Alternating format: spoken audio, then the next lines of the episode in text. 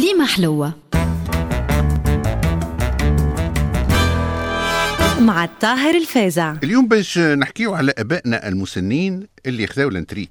ومن راس شهر راس شهر يمشيو للبوستا ولا للبنكة يقبضوا ما تيسر لمواجهة المصاريف اللي تكثر مع الشيخوخة وخاصة منها مصاريف العلاج.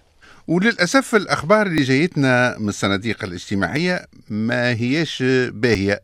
كما كل الأخبار اللي جاتنا بعد سورة مباركة. وهو الحقيقة من 14 جان في 2011 ليوم الناس هذا ما سمعنا كان نكد صباحا مساء ويوم الأحد. صناديق التقاعد إذا هي في أزمة كبيرة ياسر من الناحية المالية على خاطر المصاريف أكثر ياسر من المداخيل وتنبئ بعجز. وأسباب العجز عتيدك. أولا تراجع المؤشر الديموغرافي.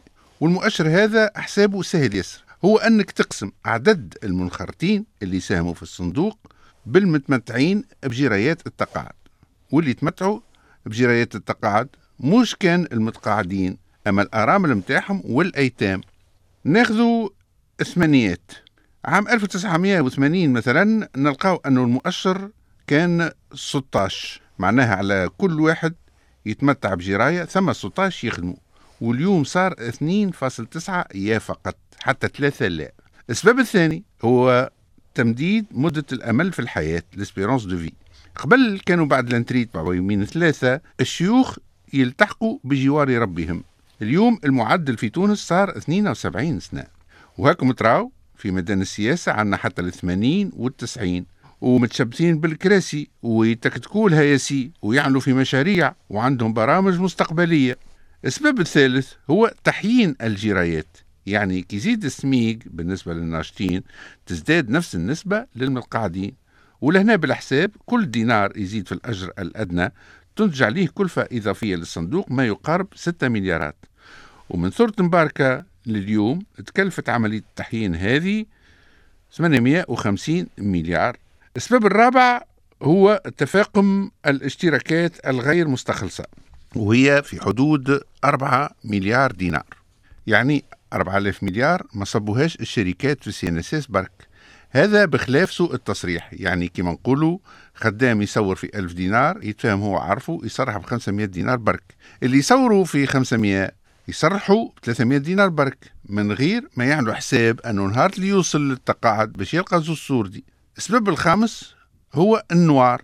لأنه الناس اللي ينشطوا في الاقتصاد الموازي اللي ولت تبارك الله يمثل فوق من 50% من اقتصاد تونس.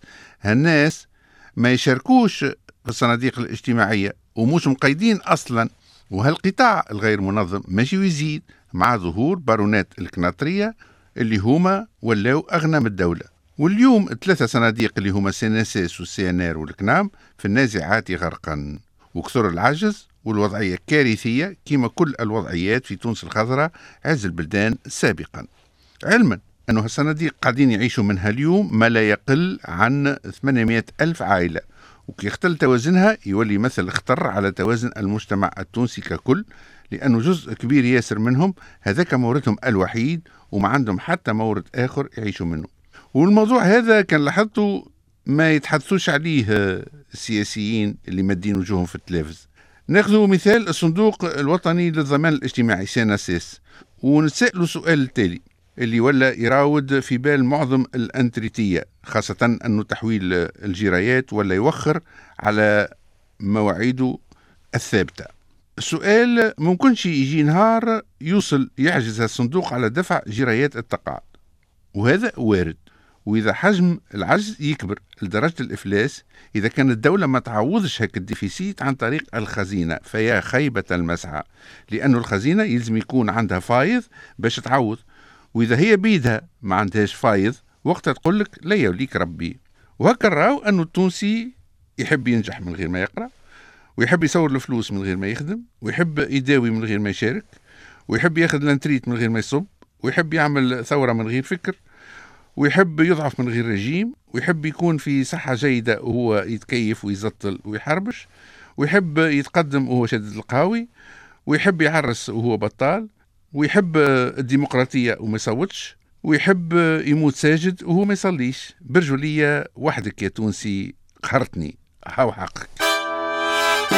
كليمة حلوة. مع الطاهر الفازع.